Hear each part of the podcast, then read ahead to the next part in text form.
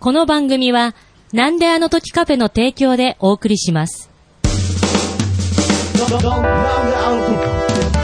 なんでなんでなんでなんであの時 FL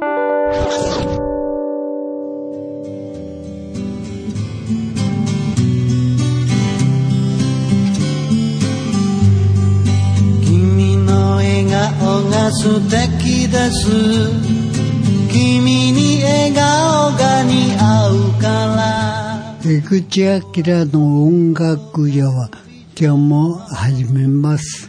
はい。ということで、私、アシスタントのなんであの時カフェマスター、徳松武史と、はいそしてもう一人アシスタント、ハマッチの大竹五郎さんです。大竹五郎です。よろしくおはい。願いします。ということで、えーテイク2ということでね、まさか誰もマイク持ってない状態でなんかいきなり、さあということで始めちゃったんでね。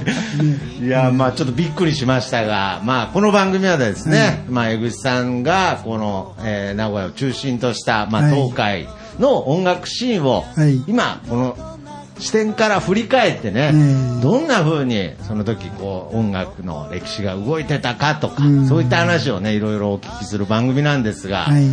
まあ本当にいつゲストが尽きるんだというぐらいどんどんつながってきますね。ねえ、もう面白い人いっぱいいるんだね。いやーそうなんです。なんか面白いつながりがどんどん生まれていますので、なんかテレフォンショッキングみたいになってますが、では今回のゲストの方、えー、江口さんの方かい回します。はね、うぬまで、はいあの、独自のライブハウスを作って、えーそこでライブをね、何度かやってますね。うんえー佐伯義則さんです。よろしくお願いします。こんばんは。よろしくお願いいたします。ということで、佐伯さん、今回も来ていただきありがとうございます。ということで、はい。まあ、佐伯さんは今ね、江口さんがおっしゃられたように、ライブハウスを、まあ、現在、営んでい。るとい。うことなんですが、あ趣味でやってるんですよ。趣味で、なるほど、ここポイントですからね、はい。趣味でやってるんですが、ちなみにライブハウスの名前は、えライブハウスの名前ははい。621ミュージックルームと申しあます。621、これ621っていうのはどういった意味が込められてるんですか？えー実言いますと、はいあの621っていうのは6丁目21番地。いや、住所ですね、もう。ええそうですそれもうライブハウスの名前じゃなくて、それは住所ですよ住所ですね。ああのアメリカかぶれですもんで。なるほど。そうですそうか。そうか。アメリカだとそういうお店だったり、その町こ名が。こは皆さんのおお宅へ伺っても番地なんでなす。るほど。うん、4桁か5桁のはあ、はいなるほど。昔、ルート66っていう、はい、はい、テレはい。ビ番組があったうね。ああいう風なんだよね。なるほど。だからこれちょっと日本だと、なんかちょっとね、いや、番地が店の名前なんですかってちょっと違和感ありますけど、これアメリカとかだと、逆にちょっとこう、よくある。まあスタンダードな感じですね。あーなるほどはい最近日本でも増えましたもんね。あ、のギター屋さんで番地あー。あの番地っていうことはないけど番号で。番号で。はい。なるほど。いや、あんで、まあごめんなさい。それでまあ今ね、佐伯さんが趣味ではい。ライブハウスをやってるとおっしゃいましたが、少なくともですね、僕この前行かせていただきまして、趣味ですか？あれ。あれを趣味と、僕はもう、まあ、見てない方はイメージしづらいので、僕から、まあ、例えさせていただきますと、あそこはもうライブハウスというより、ほぼ博物館みたいな感じなんですね。博物館だねあれは。うん博物館並みの素晴らしい施設、そして素晴らしいギターの数々が展示してある、そういったライブハウスでしたが、あれは、じゃあもうすべて佐伯さんの趣味で、あそうです。趣味であの集めたギターと趣味でやりたいから作ったた、えあのススあのタジオっていうか立派なステージがですか、はいあの立派な照明、あの立派な音響施設、すべてあそうですね。自分が楽しむために。自分が楽しめたいために作った。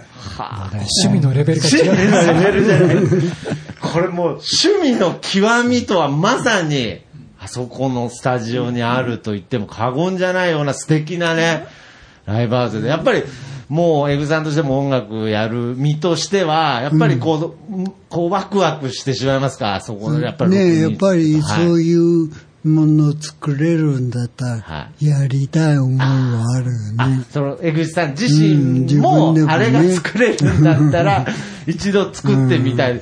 五郎さんなんてまさに、どういです？かやー、もうね、おお金どれだけかかる。そうですね。僕なんかは意外にその、あまり知識がないので、うわーで、あれですけど、五郎さんだと若干ちょっと計算ができちゃうぐらいのね。まずあの箱を作るところからですから、あまあそうですねあの音響設計してきちんと、はいはいであの反響の残響とか、そういうのも全部ねあ、クリアにして、すべて全部、その、ライブをやるために作られた、だって内装全部木ですから、普通ないっすよ、そんなあれですけども、あの、本業がはい。建築屋なんですね。ああ、なるほど。じゃそこは仕事と趣味が融合しうまくたような。重なったというか、ですね。ええうまく重なったどこじゃないの？もう最元々はね最高傑作です。もともとはね、あの、建築屋よりも材木屋。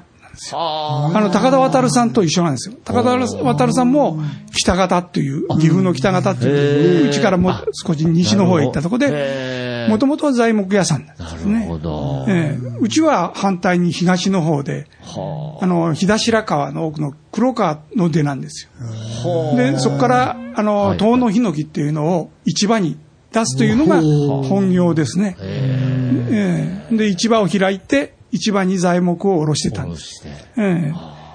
じゃあそれはもう先代からこう受け継いですでね、ええ。で、まあ今はその建築。ええ。もう危なくなった三代目です。よ。え僕もね、はい。あの、長屋で、プラスワンっていうお店、あはい。40年40近くやってました。そこもヒノキ作りだあ。、そうなだからんですね。天井も壁も床も全部木で作ってやって。うんやっぱそれは音楽をやるにはこう適した。すごいいいと思あう。うん、音楽だけじゃないけどねなるほど。木はね、あの、人が喋ってるのをちゃんと聞いてるよってよく言われる。あヒノキが聞いてくれてる、聞いてるその話を。うんだから江口さんもその場所を、うんそのために自分で全部作って。僕はそう思ったわけじゃないけどね。なるほどね。うん借りたとこがヒノキだったとそういうことで、佐伯さんはもうそのために、丸々作って、まあ、これもさっき言ったアメリカかぶれで、はい。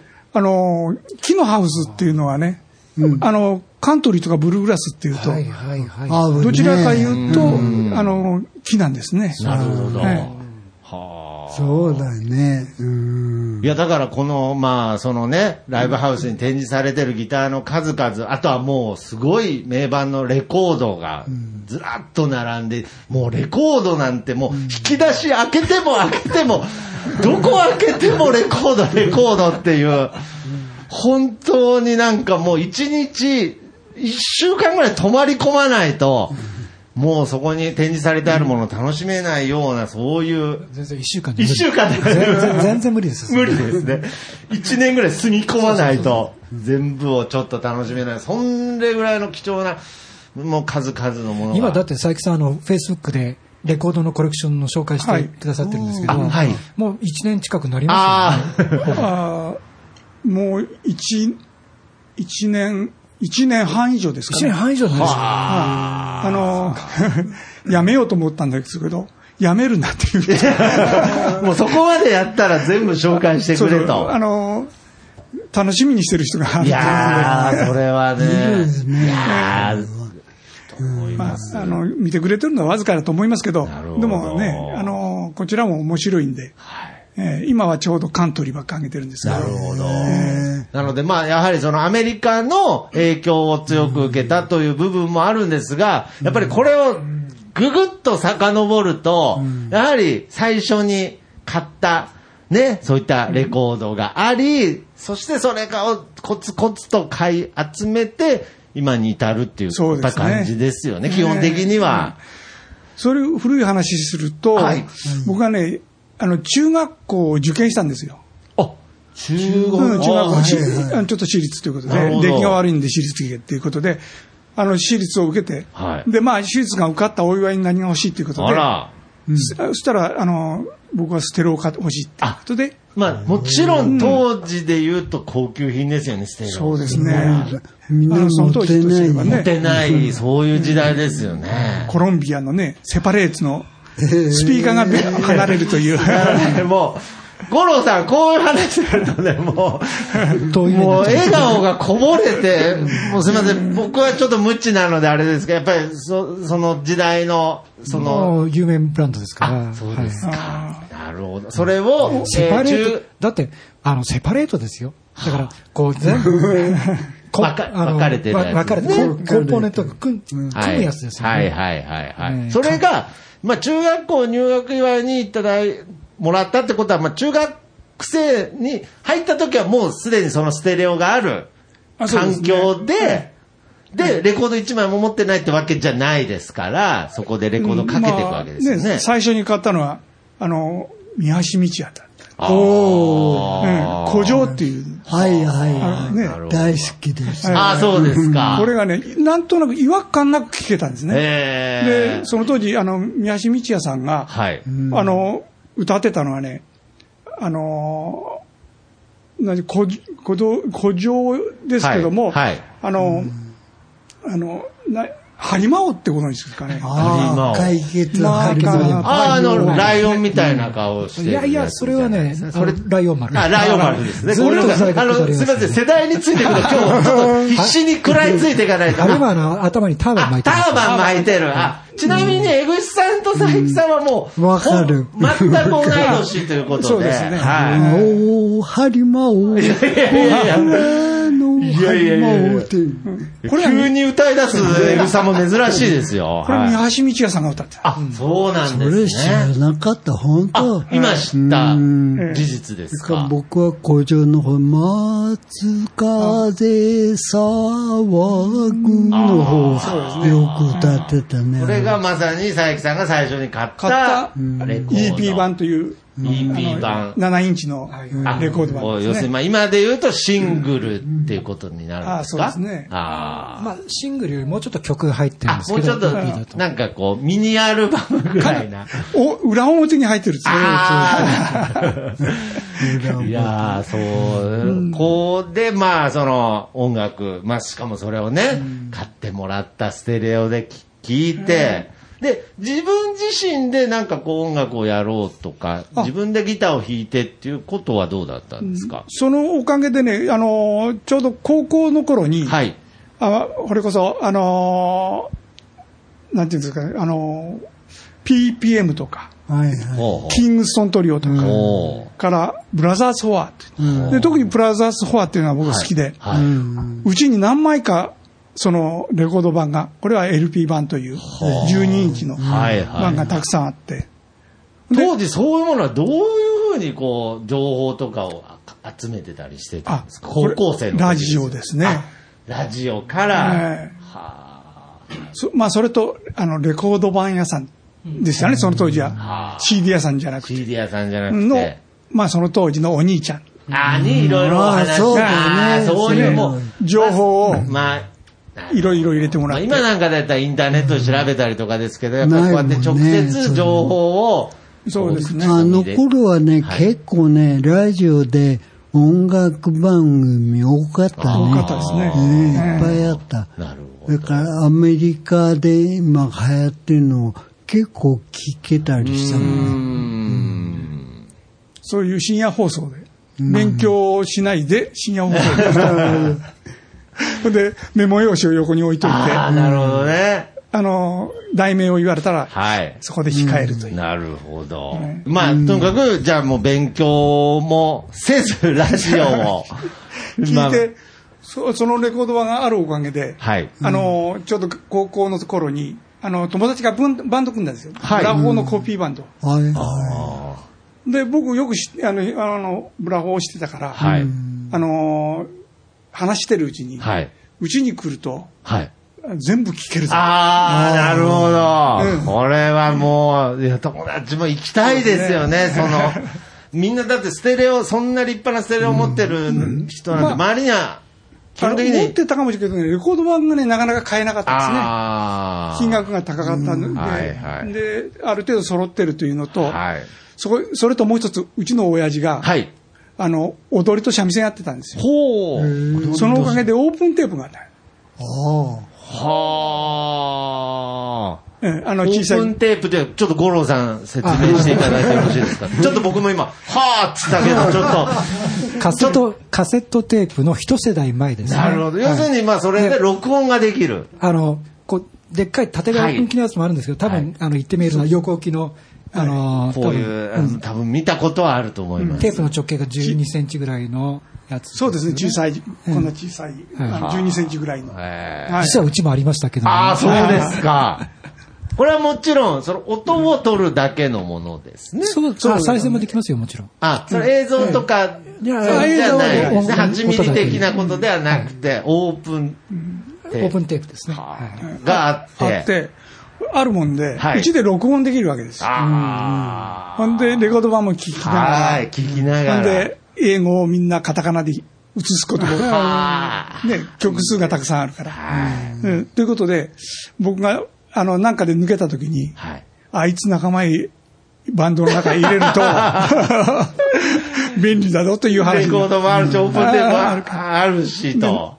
ね、でバンドに入れようやっていうことになって、で、あの、レあなんていうんだギター海外っていうわけです。ああ。オープンテープ担当とかではなくてなくてね、ギター、ギター担当として、ギターとえ、その時佐伯さんはギターを弾いたことは？ないです。あ、高校2年生まではなかったです。そそこの、からギターを、あの、弾いたことないっていうか、おじさんがガッ、ガット、はいクラシックギターですね。はいはいはいはい。あったから、それを触りたいんですけど、まあ、あの当時はね、高級だから触らせてくれない。あうん。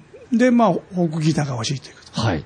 で、昔はレコード版屋さんにはあったけど、はいギター屋さんってないんですよ。はあーうちらの方にはね。あ。なるほど。ギタ名古屋ー専門店っていうのがうんない。名古屋まで出てくればあったかもしれませんけど、はい。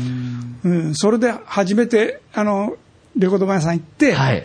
あの、このギターのはい下に、下、下敷きが貼ってあるやつはないかって。ピックガード。うん、はいはいビッグガード。ああ、それを、まあ、名前もまわだ、あれだから、わかんない。下敷きと、はい。同じものが貼ってあるという、うん。セルロイドが貼ってあるというね、はいはいはいはい。それがないかとそううん。そういうのないかって。かって聞いて。ええほんで取り寄せてもらったのが、穂高という。はえあ。穂高。これはギターメーカーの名前ですね穂高って。いう日本のメーカ本のギター、ーでしょうね。多分長野の方で作ってたんだと思いますけど、はい。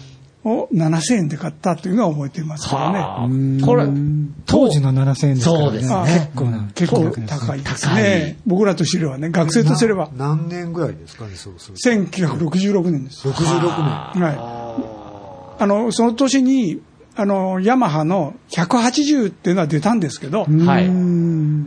ええ。出たけど、田舎ではそんなの入ってこないし。入って、ああ、それで、結構有名だったもんね。有名だあ、そうなんですね。それでレコード屋さんに頼んだのが、穂高の、じゃあ、それが初めて、もう、その、後、あの、博物館になるギターを初めて、その、佐伯さん自身で、こう、買ったのが、その穂高のギター。はい。はあ、なるほど買ったんですね。ええほんで仲間に入れてもらって、はあ 2年ちょっとぐらいですね、やったのは。大学入ったら、うん。あの、2年後に大学入った時はもう、あの、メンバーがチリチリ、ね、東京行くやつを、まあの、関西行くやつと、はいはい私は名古屋だったんですけど、はいはいバラバラになっちゃったんで、まあ、ちょっと自然消滅やれなくなったんですけど。ただギター欲しかったんで、えーっと、1968年に、はい、68年。これこそ名古屋の伏見、はい。ヤマハありましたよ。ヤマハ。はあそこ行くとね、僕はあそこへね、レコード版を買いに行ってたんですよ。はい、はい。とね、ガラス張りの中にはい。ギターがバンと飾ってあるんですよ。はあ。穂高以外のギタあーも。もうギブソン、マーチンというね。なるほど。あそ並んどるわけですね。ねそれはまあ、フォークギターなんですか？ねレキとかではなくて。エレキはね、あの、音を出せないのとアンプがいりますよね。そうですね。はい。で、大きな音を出せないんで、はい。あの、それと、あの、あの当時はね、はいエレキを持つのは不良だって言われてました。あアコギでも危ない線でした。から、あ、もう、なるほど。アコギ持っても不良だけれど、もうエレキなんか持ったら、手のつけられないやつだと。そうそうところが、あの当時、エレキ持ってる言ったら金持ちのボンボンよりいなかったんですけどね、実際はねなる。ほどね。ああ、それでまあ、そのギブソンとかそういったものが並んでるのを見て、見て、あの、ハミングバードっていうのを見つけたんですよ。そのゴロゴロさん、ハミングバードの説明を、ちょっとお願いいたします。いや、まあ、あの、ピックバ、ピックガードにハミングバードの、あの、彫り込みが入ってるんですよ。が入ってるね。これはもうまあ、まさに通称ハミングバードっていう。名機なわけですね。ですね。ギブソンの有名だから要するに今でや言うとヴィンテージギターと言われるけど、その当時はもうまさにそのリアルタイムのハミングバードが飾まあってあって。ね、だけど30万以上したんで、はあまあこれも当時ですわ当時、あの、スバルが多分36万ぐらいか、40万しなかったと思いますんで、じゃあもう、スバルの車を買うみたいなもんですね。そうですね、クラウンが88万、うちクラウン買ったんですけど、88万円でした、その当時。あー じゃあそのハミングバード2台3台買ったら、もうクラウン変えちゃうぐらいの。そうはですね。うん。で、そ、それをいいなと、ガラス越しにそうですね。眺めえ、えはいで、。まあ、うち商売やったから、はい。あの、それ手伝いながら、はい。えっと、68年に買ったんですよ。うわー結構すぐ手に入れれましたね。2年かかりましたよ。あけあけど欲しいと思ってからあ、そうね。か。ところがね、68年に買ったのに、はいギターは65年あったです。あー全然売れなかったですね。あー。まあ、高価ですからねね、えそもそも。え、それまで持ってみいや、残念ながら友達に譲っちゃったあらーそれがもう、あの、大学入った時に、こっちは、あの、辞めちゃったんで、はい。あ、音楽自体を。音楽自体を辞めちゃっって。で、それから20年間は、一生懸命、うちの仕事を、あ、仕事に、一生懸命かどうかわかりませんけどね。いやいやいやいや、あもう一生懸命お仕事やってで、じゃあ、そのハミングバードを友人に譲ってからは、自分自身でギターを買うってことは、その20年間？あないです。あ、もう、全くで自分で演奏することもないし、まあもちろんレコード聴いたりとかね。そうですよ、レコード版聞いてましたけどね、ずーっと、レコード版は聞いてましたけど。あって、はいもうその時でもやっぱりそのコレクションというか、レコードコレクションは結構溜まってってはいたんですそうですね、80年代の中まではレコード版出てましたんで、あ買ってました。で、それから CD が出たんですよ。ああ、CD が。で、CD が出てから、はいその、やっぱり、それこそビートルズとか、ローリングストーンとか、ロックも好きでしたんで、はい。あの、まあ、フォークもそうですけど、はいあの、買うたんびにレコード版が今度ひ必要じゃなくなってきたんで、なるほど。で、相当数は、はい。あの、言い方おかしいんですけど、フリスピーになっちゃったんです。ああの、うちの前に。今、もう五郎さんがそれをキャッチしたい、もう、あのフリスビーをパクッとこうキャッチしたいっていう顔をしてましたけれど、あ、ねやっぱり当時、やっぱりその CD が出たっていう時は、やっぱりそのアナログレコードをコレクションしてる人間からしてもやっぱ衝撃というか、ね、もうレコード版かけることはないと思いましたもんね。あ、もう、なるほど。もうこの CD があれば、もうアナログレコーダーいらないと。いらないと思って、で、まあ、私も新婚当時は別のところに住んでたんで、はいその目の前に木曽川が流れたんで。夜中に行って、はい。フリスビいー。やいやいやいや。今やったらねいろんな意味で問題ですけどね、だから。これはな、うんいろんな意味でもう、ああ、もったいないとか、いやいや、それもあもうとか。時効にしといてもらうんだけどそうですね。なるほど。だからそれぐらい、もうアナログレコードが、まあ、今、まさに今、CD よりアナログレコードの方が売れてるっていう時代にまた戻ってるんですけれど。なるとは思いませんもんね、その当時は。だからその時はもうアナログレコードを二度と聞くことがないと。へたただ2階の倉庫にはい。押し込んであったレコード版が、今、現在に残ってたわけです。だから言い方悪いですけど、捨て忘れたやつぐらいの感じですよね。まあ捨てるのに捨て損んでたというか、もう捨てるのめんどくさくて残ってたやつが、た後の宝お宝になっていくってことですから、このおかげでね、いろんな人にサインいただけるんで、ありがたいですけどね。要するにその当時のレコードに、そうですね。はい。これ今、えー、ね、うぬまでやられてるそのライブハウスに、その当時、聴いてたミュージシャンたちが、皆さん来ていただけるんで、これはつながりってすごいですよね。だってまさか自分がその少年時代ね、青年時代に聴いてたアーティストたちが。まさかね、うちへ来て演奏してくれるとは思いませんもんね。いやー、まあけどあそこのライブハウスだったらやりたいと思うんでね。思うね。ね、プロの方でも、あそこだ、やりたいと思うと思うので、いやーなるほど。じゃあ、またこのね、まあ、レコードはずっと、まあ、買い続けて、まあ、その途中でこうね、フリスビーにしたりもしましたが、ギターは、あ、これで、だって、もう今のテンポでいくとですね、あの、僕が見たギターの数とですね、ストーリーがちょっと重ならない、あーちょっとスピードになってるんですが、20年間は何も、はい。実に言いますと、42か3の頃に、42か3。ええんつさんじゃないけど、僕も軽い脳梗塞したんですよ。えええで、それまでは、ゴルフばっかやったんですけど、えはい。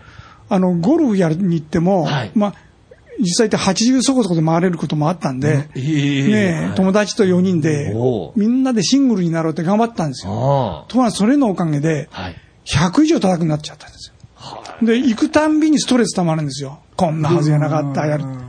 で、そんな時にうちの子供が、はい。ご存知だと思いますけど、フェルナンデスの増産ギターっていうのが流行ったんですよ。あの、要するにアンプがギターの中に内蔵されてるやつですね。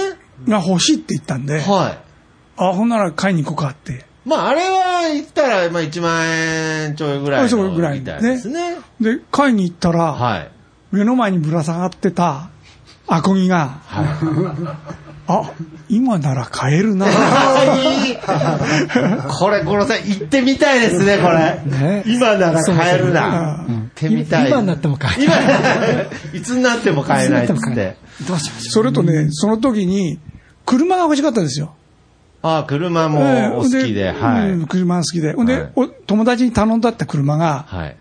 入ってこなかったんですよ、イタリア、イタリアから。まあまあ、あ、イタリアの車だったんだけど、ちょっといろいろ。そう、あの、いろいろ僕の好みのやつを入れてくれなかったんで、はい。はい。で、あの、そのうちにそこが、お店がね、ダメになっちゃって、はい。お金だけ余っちゃったんですよ。はあ、これそも、んな、一回でもいいから行ってみたいね。わ、余ったってお金が余っちゃう車を買うしょうがない。だってイタリア車車買うつもりだったんですから。はい。なるほど。で、もうお金が余っちゃった時と、その、ゾウさんギタ見に行った時のが重なって、今なら買えると。まあわって言って、実際言いますと、ほとんどのギターは、5、6年で集めちゃったんです。はあちなみにその時は何を買ったんです。一番最初に買ったのは、はい。僕ね、あの、そのオールドの意味合いを知らなかったので、はい。ギターのオールドっていうのはね、ヴィンテージっていうのは分からなかった。はい。だから、新品だけないかんと思ったよね。ああ、要するに、まあそう、だって、当時言ったら、中古っていう中感覚古は、ですよね。うん他人の使ったようなというイメージで、そうですね。やっぱりギターは新品で新買わなきゃ。品で買うっていう。まあそれは正常な感覚ですけどね。で、まあ、昔に戻って、買えなかったギターだったら、一番好きだったのはね、僕カントリーが好きですんで、はい J の200っていうのが欲しかったです。はあ、これはま、まさに皆さんはもうご存知の J の200といえば、ギブソンギブソン J のギ J ブソンの J の200っていうの、ギブソンの J の200がまあ、欲しかった。当時は買えなかった、はけど今は買える。ちょ、だい、う、うっすらでいいんで、どれぐらい、だいたいでどれぐらいのお値段？それは30万ぐらいだと思うんですけどね。新品で新品でそ30万のぐらい。はい。あのー、昔はもっと高かったんですけど、はい。その当時はね、あの、今となると、そあの、そのぐらいで買えたんですね。だから買えるなと思って。はで、新品を2、2 3本買ったんですよ。あ。いやいやいや、せめて、せめて 2, 2本なのか3本なのか覚えといてください。なんか。数が数がちょっと、そこははっきり覚えといてください。2、3本。そうですねこ買った、まあ、おそらく同じ価格帯の。そうですね。で、それから、ま、また後で、あの、その、友達になったギター屋さんがありまして、はいはいその子が結局、あの、アメリカへ年に5回ずつ行ってたんですよ。うん。仕入れで？仕入れに？行ったあ仕入れにあ仕入れに、あギター屋さんですからね。その、あの、2、3年してからですけど、ギターは古いものの方がいいよという話をしてた。まあ要結構大阪へ行ったり、東京行くと、はい結構、そういう、あの、お話をね、ギター屋さんで聞くと、うん、そんなの。要、するに、その当時、その佐伯さんが欲しかった時に作られたものが、今いいよと。今でも今でも色あせること当なく。時の材質、はい。あだんだんなくなっちゃったね、いいものが。なるほど。その当時の木じゃないとそう、とか。それはやっぱりすごいはあ大事だった。なるほど。あと音質とね、音質うん、と。引き込まないといい音しないよっていう。はあ、ああ、なるほど。そう誰が弾いてきたかみたいなのも大切だったりするんですかね。まあ、そうだ。まあ、あの誰がいいミュージシャンが弾いたほどいいでしょうね、多まあ分ね。要するに引き込んである。大切に、まあ、保存してきたっていうのもあるんでしょうが、ってなると、新品を買ってた時より、ちょっとこう、買うのが難しくなってきたりするんじゃないですか。まあね、ところが、はい。私が買い始めたその92、3年っていうのは、はい。まだ皆さんアコギって言ってなかったですそんなに。ああ。なるほこれこそど。エリック・クラプトンがアンプラグドやり出してから急に、あそうだよね。なるほど。まあ、この株価で言うと、そのあアコギっていうのがまだそこまで高騰してなかった。はい、80年代行ったらエレキでしたもんね。なるほど。ええそれことマーチンの計らんだっていう材料の28がはい。何万円台で買えましたもん。80年代の。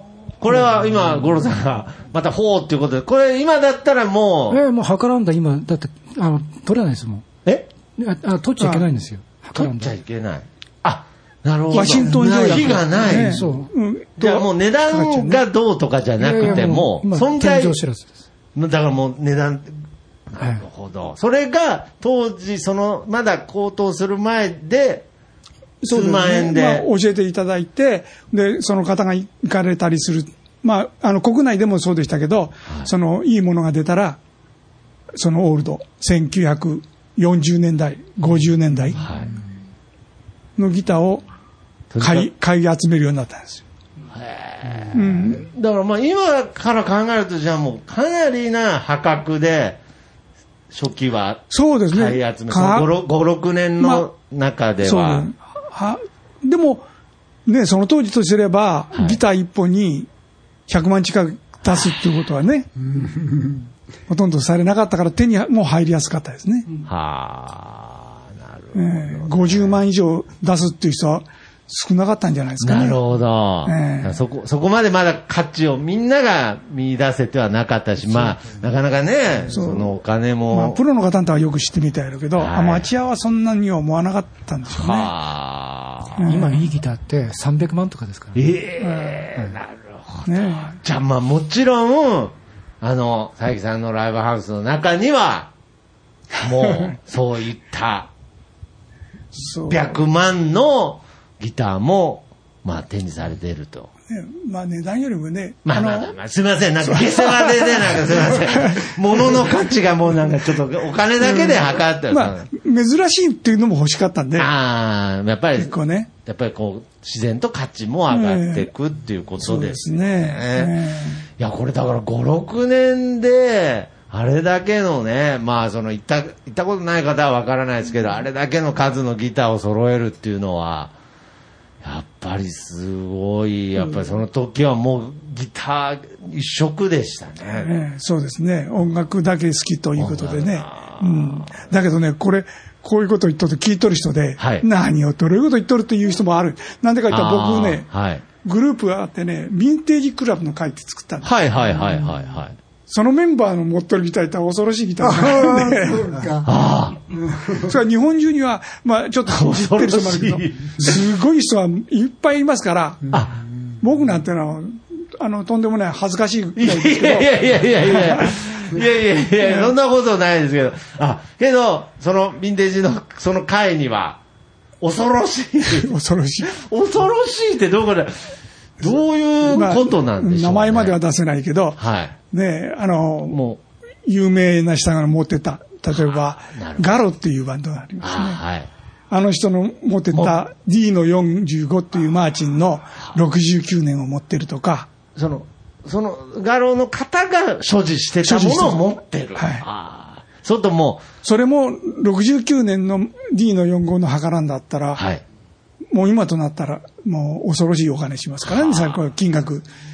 下世話な話します下世話の話すると、もう佐伯さんから見てももうちょっと恐ろしい。そうですね。まあ、他のまた友達なんかもね、マーチの千、えー千、えー千、どんだけかな、1800、はい。え最初の頃やで1850、60年な。はいはい、びっくりした。もう1850、60万って言われるかと思って、もうドキドキして聞いてましたけど。まあ、これこそね、はい。今や1000万ぐらいはするからね、なるほど。ギターを持ってるとか、人も友達でいますから、うん、まあ、江口さんは比較的、あまりそのギターに、そこまでこだわらない僕はね、タイプですけど、えー74、3年かな、D の45持ちましたあ。、持ってた。はい。で、当時80万ぐらい。ええでいやいやいや、むちゃくちゃ。それにね、あの、ヘビーゲージってはいいう一番太い弦を張って、はいで、あの、別光のピックあったんです、当時ね。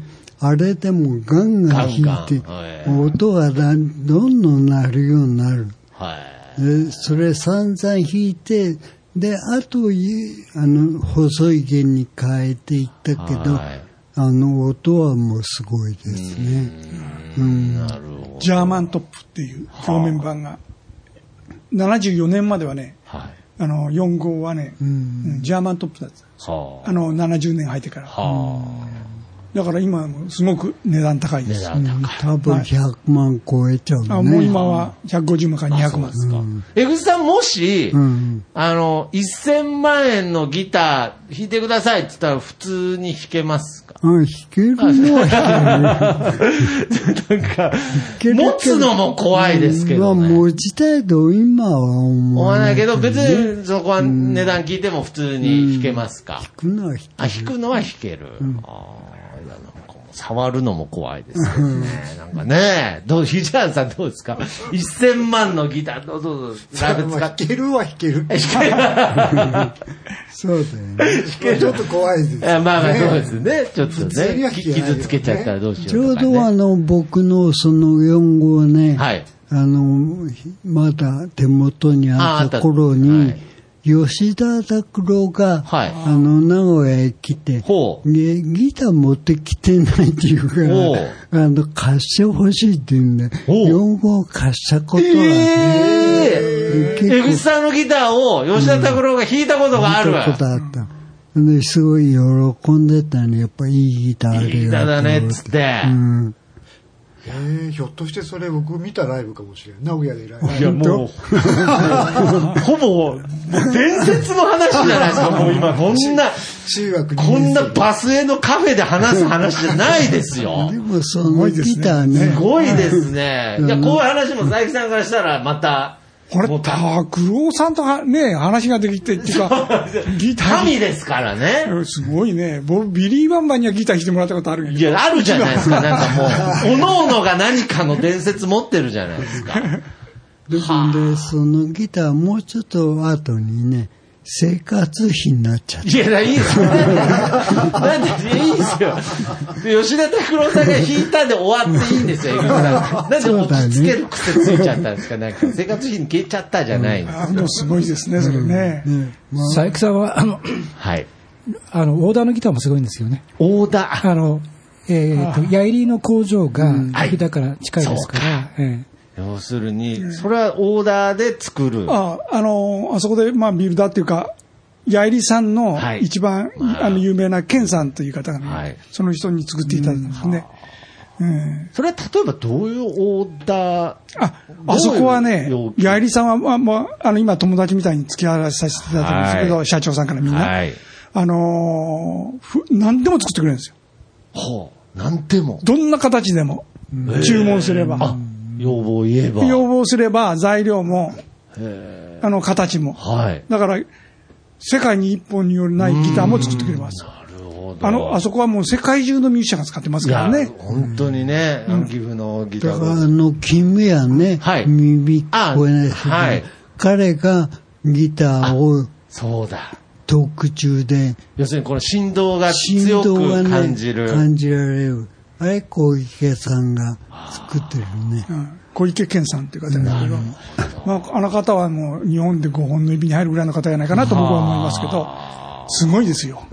うんえで、あの、いろんなミュージシャンの方はね、あの、メンテナンスで、ヤイリまで。そうですよ紹介されねたりし。て有名なところで言うと、あの、それこそ、え、ビートルズの、あれ？ポポールマカートニーポールマカートニーが。うん。そうですよね。確か。あのメンテナンスに来ると、岐阜、要するに岐阜に来てるってことですからね。あの、来てはいないかもしれんけど、あの、オーダー、オーダーがあった。あ、オーダーがあったっていう、ごめんなさい。逆に、あの、やりさんが、別に、そうですね。ポール・バーカー自分で持ってこう、自分で担いで持ってこない、それやったらすごいね今それだったら、あの、すいませんとか言わないですよね、でも多分。有名なミュージシャンがいっぱい来てますからね。あであの、いろんなミュージシャンの方も佐伯さんに頼んで、連綿で入れてもらうっていうのをあ。やってるんですよ。一緒にはね、であの、行って、話しながらね。えじゃあそういうオーダーの、要するに世界に一つしかないギターも作られて、そうですね。あの、あそこ、あの、フルオーダーもしてくれるんで、そうやって。はいで、私もそうやって、フルオーダーで、あの、私だけの。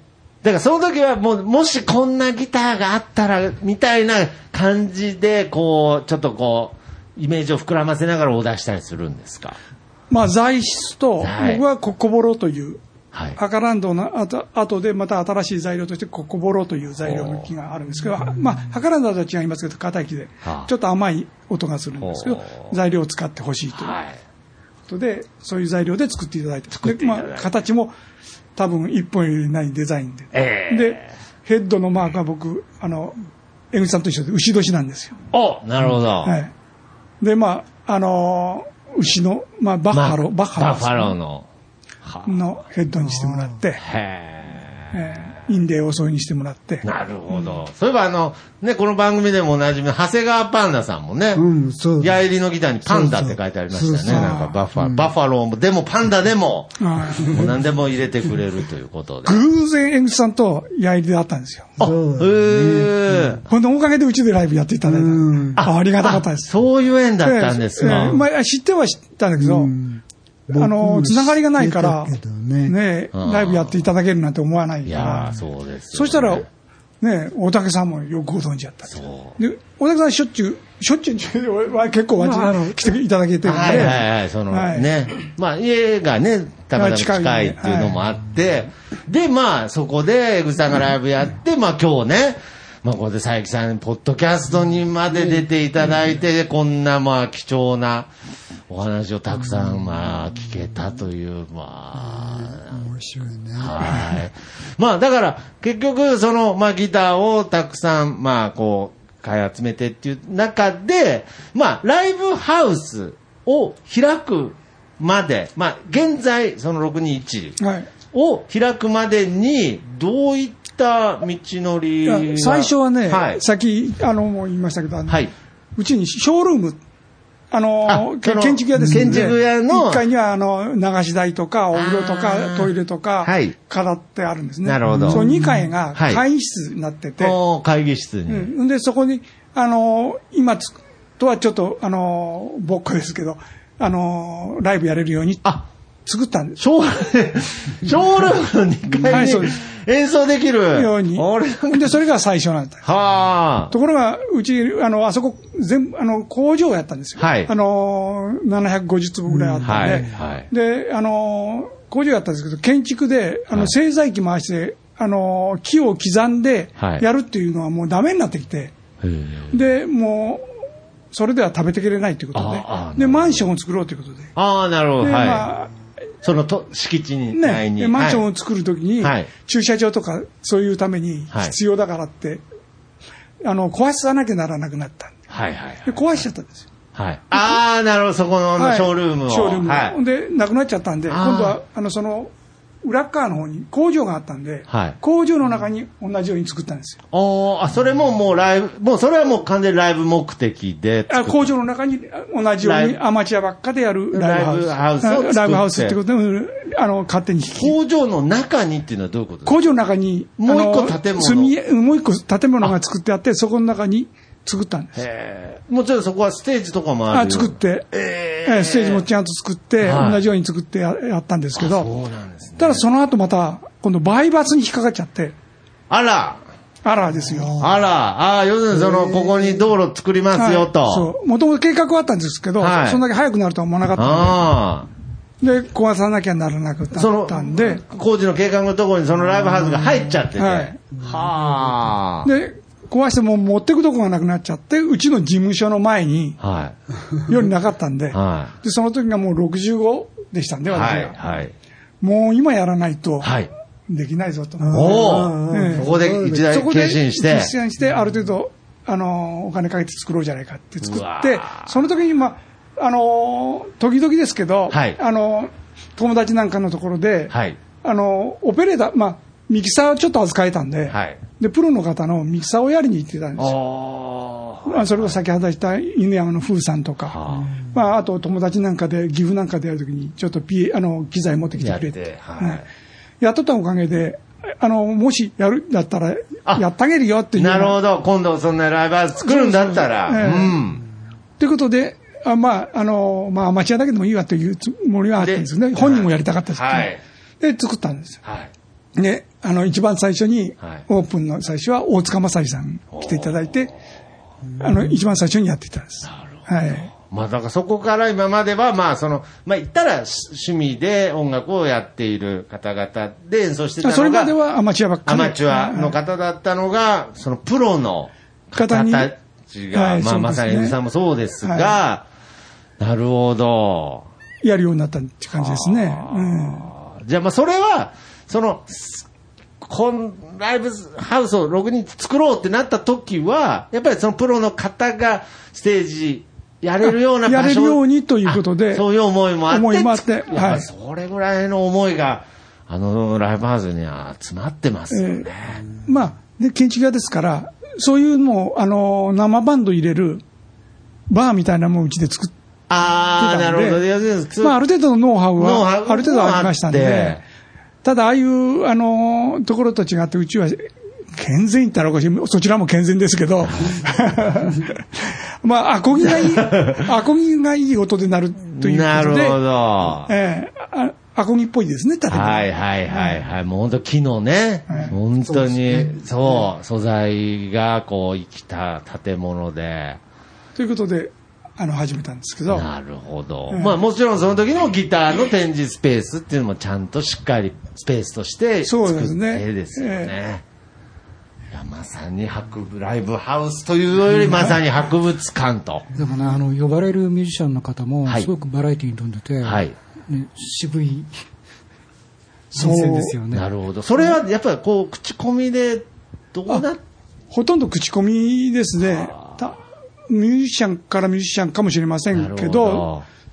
あの、それか、そうですね、やりさんの関係もありますし、やりさんの紹介ですね。長井龍雲さんなんて言ったら、うちらの時は小さい時は、多分ね、あの方あんた、ね。要するにまさに先ほど言った、まあ、その自分が青春時代にそのレコードで聴いてたアーティストの方たちのライブをそ,、ね。の自分の作ったライブハウスで聴けると。そうですね、最近若い方も来てくれるんだって、あええ。小山拓司さんという方も、どっちかというとロック系かな。あすいません。ちょっと勉強不足で来年あるんですけど、はい。うん、高橋健さん、あー。翼の折れたエンゼあル。あ、はいはい作ったからね。あ、わかります。あの曲を。はい。あれな、うんと、うん。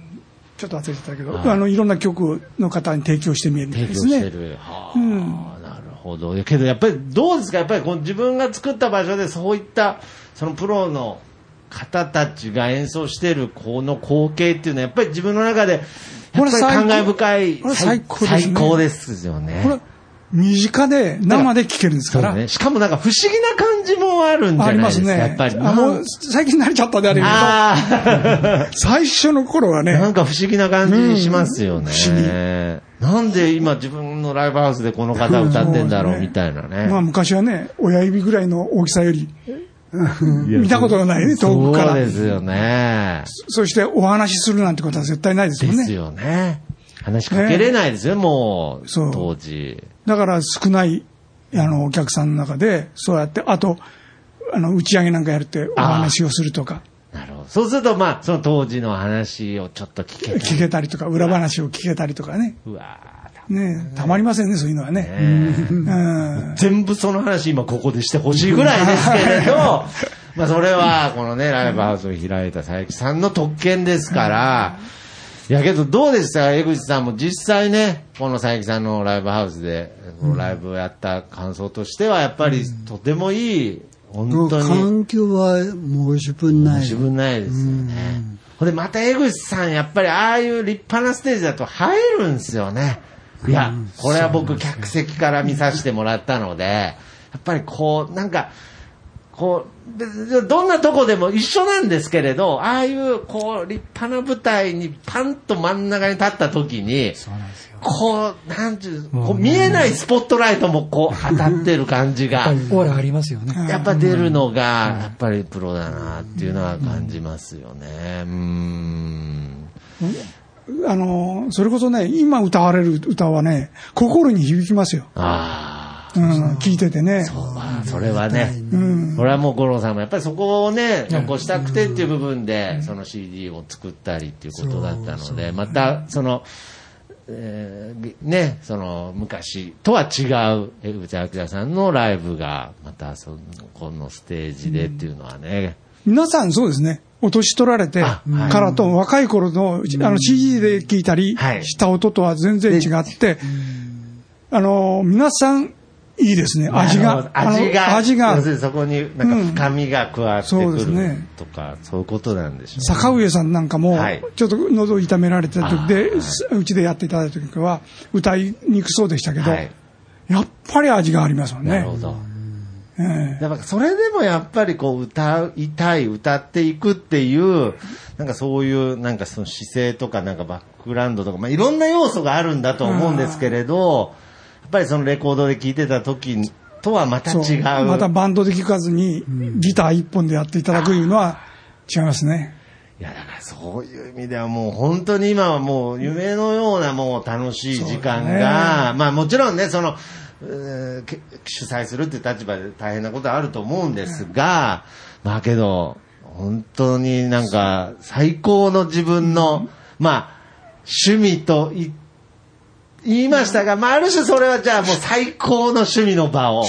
僕はアマチュアも好きですから、あ、なるほど。うんオープンマイクもやってるんですけど、はいはいだけど、下手な人ほど味があっていいんです。なるほど。あの、うまく歌うんやったらプロの聞いた、聞きゃいいんですよ。なるほど。うん。その方が、一年一年上手くなってくるのを聞いてるだけでも、あなるほど。びっくりするぐらい変わってきますもんね。えーその成長にもやっぱり感動があるわけですね。そうですね。あ、じゃあ、そのプロのライブの方だけじゃなく、オープンマイクでその参加できるようなライブも、えー主催してる。そうですね。ただ元ちょっと敷居が高いです。そんなことはないですけど、そんな、まああの基あ本の先先週からギター始めましたとかでは、いや、ちょっと。あの、そういうことじゃなくて、はいあの、人の演奏を批判したりね。あのあそういう方は遠慮していただいて。ああ、そういうね、はい、ちゃんと、こう、あの、言い方おかしいけど、一元さんお断りなんですよ。あ、それはけどいいですよね。ちゃんとこう、つながりそうで、ちゃんとそこに導かれる。友達の紹介なら OK なんです。はいはい。やっぱこう、縁がつながってた結果です、。大竹さんの紹介。介なら OK なんです。なるほど。そういうこと、そういうふうでね、友達からの紹介、その来ていただいてるお客さんからの紹介なら、けどそれがもうプロアマ問わず、その、ね、口づてでこうね、そういう方々にプロを聞いてほしいんですよ。案外ね、ギターでアマチュアでやってる人ってね、プロを聞かないんですよ。ああ、なるほど。聞いてくれる人少ないんですよ。はいはいはいうんはい。自分がやりたいばっかでね。まあそれ、まあその気持ちが一番大切ですけれど、やっぱりその、プロの方を音を聞くっていう貴重な機会を、また作れたらなと。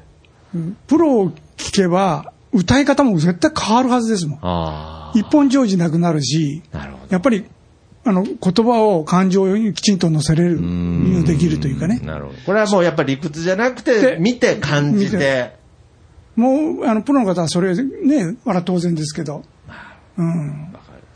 ね。アマチュアでは泣けませんよ。ああ、なるほど。まあ、こんだけライブを見てきてね、大木さんが言うと言葉が重いですいやいや、そんなが。ことはないですけど、うんなるほどやっぱり、プロは違います違うね。じゃあまあそういう意味では、まあ今後、やっぱり佐伯さんまたね、このライブハウスをまあ営んでいくわけですが、やっぱりこれからも、そういった、まあ、プロの方も、まあ、そしてこの、いろんな音楽を愛する人たちに、やっぱりその、まあ、こうやってギターも見てほしいですしね。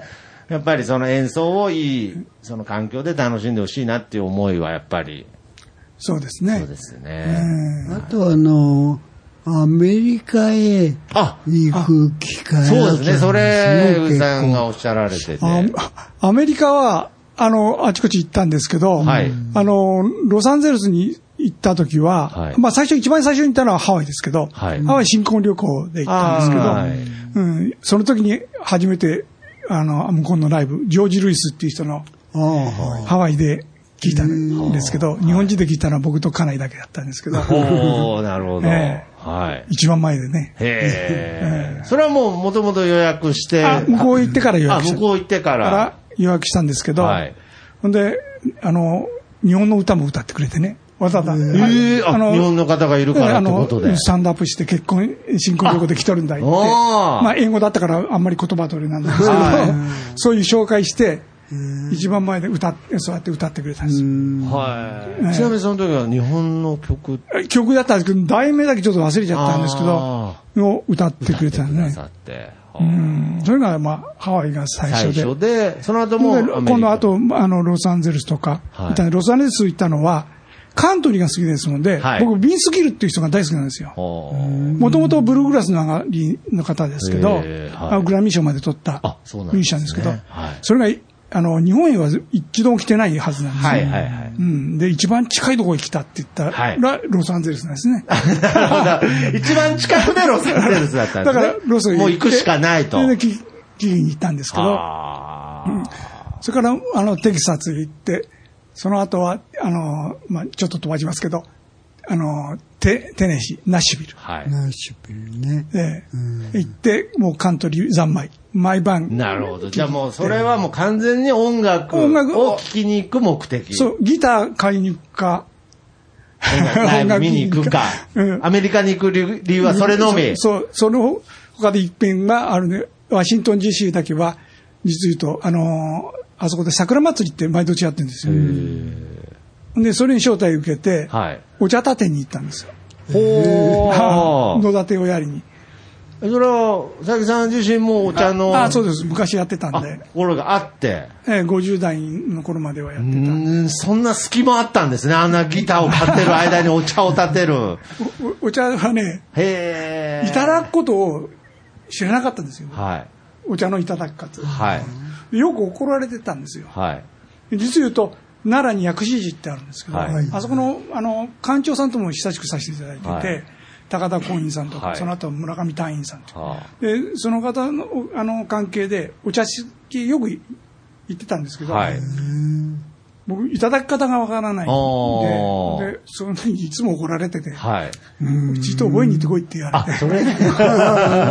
まあまあまあまあ。ええいただき方を覚えに行ってたら、なんとなく回すぐらいしか知らないですかね、うん普通。まあせはい。っかくだったら覚えなさいって言われて、先生に。覚えに行ったその先生が、もう結構、あの、向こうの方もしてて、はあで僕が、あの、あ頭で17人連れて行ったんですかね。へえ。ええでお茶立てに行ったりとかええああ、そのワシントンに。ワシントンに行ったりとはから、あと、あの、この前、まあ3年前ですけど、コロナの前にニューヨーク行って、ええええこれも友達がいたんで、みんな案内してくれたんで、あはい。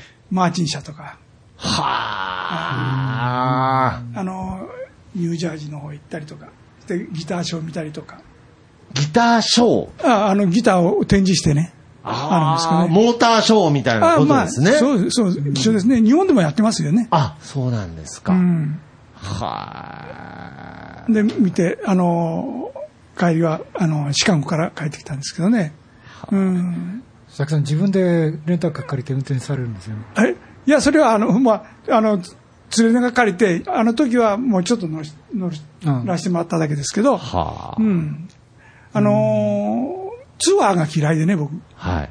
ツアーだと連れてかれるところ、あの、見るとこ見れないんですよ、好きなところ。なるほどね。まあ、決まってるわけですからね、順番が。ええだから一人歩きもしたいんで、はうん、もう最近はね、家内がもう一人はダメだって言うから、友達と行くようになる。あ。まあまあまあまあ、海外ですからね。怖いこともあるでしょう。ねえ、うん、やけど、まあ、あのーなんていうんですか、あの、こういうことしてかんということだけ覚えていけば、ああ、なるほど。危険なポイントが分かるようになってくるんですね。そうそうポイント、まあ、た例えばですけど、タクシーを拾うん拾うんでしたら、はいホテルで拾うとかそこのお店屋さんで呼ばってもらって、呼ばあの、ああ、なるほど。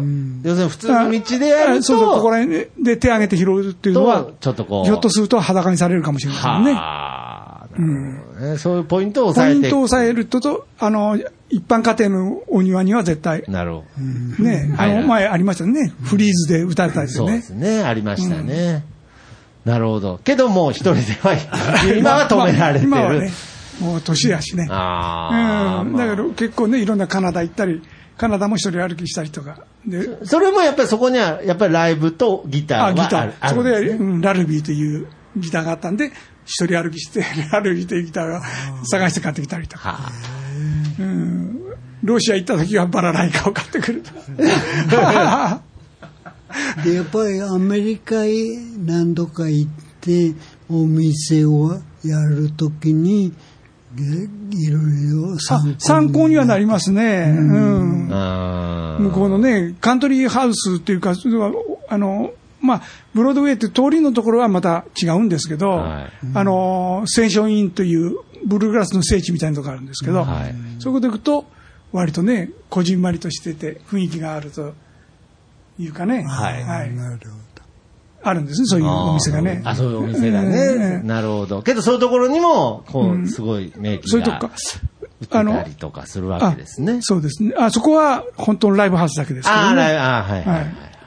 あの、木というのは、まあ、どっちかいうと、あの、オープン的な、あの、ああいう野外ステージなんかが、あの、ログハウスみたいなやつが多いんですよね。へえ。ああいうイメージをイメージしたんですよ。あ、なるほど。なるほど。だからそれはやっぱりその海外を回ってきて、まあ、あの、ままあまあ、その名前もそうですけれど、やっぱりそのアメリカのいろんな空気そう文化ですねを。吸収して、アメリカっぽいのがいいなと。いいなと。僕ねあの70年代の初め頃えはい。あの僕は行く機会なかったけど友達やっぱりアメリカへうん時々行って、で帰ってきて話を聞くとなんかいろんなあの田舎町のはい片隅でみんなギター弾いていたりしたよ。それ結構みん。な上手に弾いてたりする。路上は多いですね。ねやっぱりその路上のレベルが高いってことですねね。うん。ギターだけじゃないですけどね。フィドルっていう、まあ、バイオリンとか、うん。チェロとかもありますね。カナダなん。かは港町では結構やってましたからね。オープンで。うん。いや、だからまあ、ね、その、だからやっぱりその時のようなね、ものを今、日本にもね、そういうふうに作れたらなっていう話をね、江口さんがおっしゃってて、まあまさに今、もう、要するに、素人とプロっていうのは、まあ、もちろん明確な差はあるのかもしれないですけれど、やっぱりこう、素人の方でも、すごい技術を持った方とかね、そういう方もいっぱいいらっしゃいます技術は下手すとアマチュアの方がうまいそうああ、なるほど。下手すると。下手すると。意識の問題ああ、がね。なるほどちょっと違。うまあ、さっき言ってたようなにじみ出る、その、力にじみ出るような空気感とかは、技術では出せない。出せないですね。あの、特に一曲だけやったらわかりませんけど、何曲かってあるとすぐ分かっちゃうね。はあ、なるほど。やっぱりそこの、まあ、同じような感じ、ね、何歌っても同じように聞こえるって言い方はおかしいかもしれませんけど、なるほど。うん、やっぱプロは違いますね。違うなと。うんけどやっぱ技術的に言うと、やっぱりもう今はね、いろんな便利な道具や機全械があ体る。にレベルアップそうしてですよる感じはある。ね。やっぱり、でも僕らがね、最初の頃フォークで始めた頃言ったら、アマチュアもプロもほとんど変わらんぐらいですからね。あーなるほどね。あーまあ、けど、だからこそ先ほど言ってたね、佐伯さんがそういう方に、プロの演奏ね、一回聞いてほしいとか、そうそういう機会がね、また作れたらってことですからね。ね結構生を聞くっていう機会っていうのは、あの、ぎあの名古屋とか岐阜の街の中はあるかもしれんけど、私らの辺ではないですね。ん。プロの生を聞くなんていうのはね。これはね、だからこれはもうね、やっぱりこういうコロナの時代になって、こう、生演奏に固執するわけではないですけど、やっぱりそこを、うん生の、その、熱量とかそういった、素晴らしさっていうのは、やっぱりライブハウスをやっている人間としては、やっぱりちゃんとこう残していきたいし、伝えていきたいっていそうですね。ああの、うまいけど、ギターに弾いてても味がないね。うん。アマチュアは。なるほど。プロは、とつとつと弾くけど、はい。味がある。ボーカルが、あの、なんていうんですか、生きてくる歌い方っていうんですか？絶対そうプロはそれがすごいと思う。あなるほど。うん。あの、昔はね、えあの、江口さんでも誰でもそうだけど、めちゃくちゃ上手やったやろうと思うんですけど、はい年取ってきてから弾かれるのは、なんていうんですか、弾く曲数は減ってるけど、はい。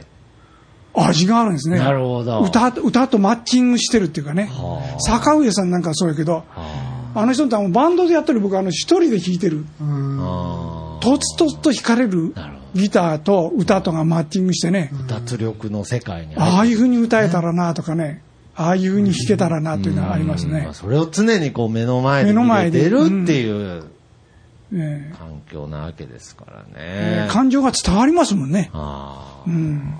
聞いてて。うん。まあ、皆さん。坂上しかできない歌い方ってあるあ。の？ああ、なるほど。そうですね。五郎さんは五郎さん、さあのね、中川五郎さんでもそうやしうね。んあの人なんか僕とあの方も同い年やけど、ああ、そうなんですね。ええあ二十何分を譜面も見ずに 歌いますから、ん。すごいですよ。それもやっぱり曲に味があるっていうかね。な皆さんそうですね。ラビさんもそうよね。この、あの、亡くなっちゃったんですけど、どうん。昨年もちょっとお会いして話はさせていただいたんですけどね。えーあ、昨年は今年か。今年。あ今年ね、ね、ねね前亡くなったんですけどね、あの、十徳という京都で、うん。あのうちでもやっていただいたんだけどね、はい。十徳まで行って聞かせてもらったのが最後でしたけど、やっぱり味があるっていうね、皆さん、そこがやっぱり一番プロであるゆえんってプロことですね。の方もね、プロは違う。でそれをアマチュアの方にやるんだったら聞いてほしいですね。なるほど。それによって、その方の音楽の世界が一気に広がったり。そうそう歌い方も違ってくるでしょうけうんど、し、ギターの弾き方も違っくる。っててくるっていうね。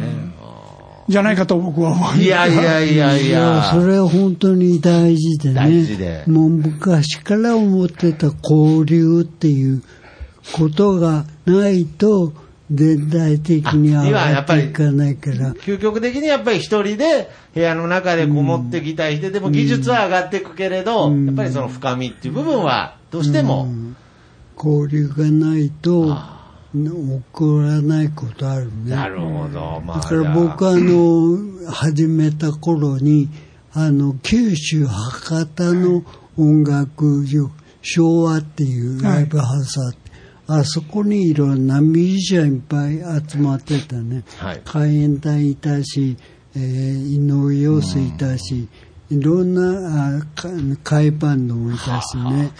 で、そういう人と地元の人がどんどん交流する場があって、あ長野も昔ユッカーがね、はい。ちょっとそういう感じあった。うん。で、そういう場でやっぱり次の新しい音楽がが生まれてた。もん。ね。だからそういうふうなことはなるべく人の音楽をね、聴くのもいいしと思うし、まあ、のただ出会うだけでもいいしっていうことですよね。ね。人と人がっていうね。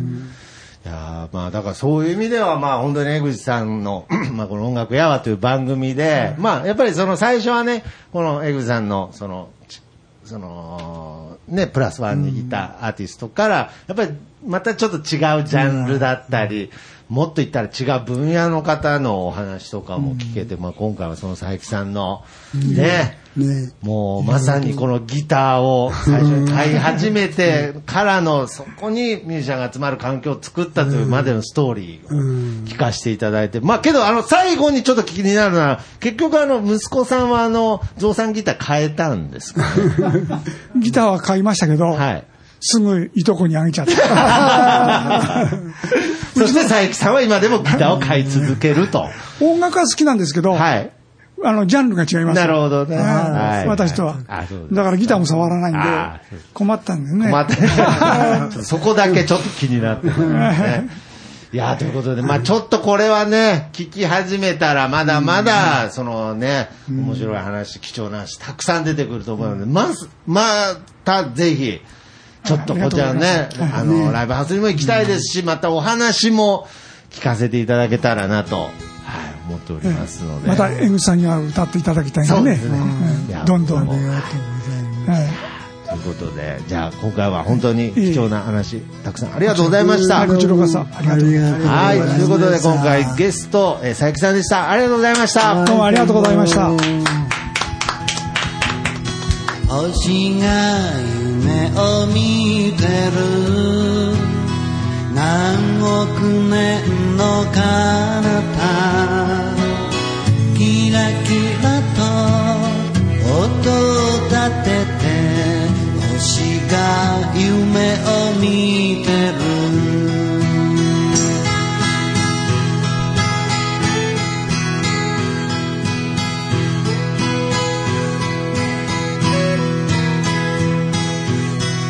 波が揺れているのは魚たちの狩り場。キラキラと音を立てて星も月も揺れる。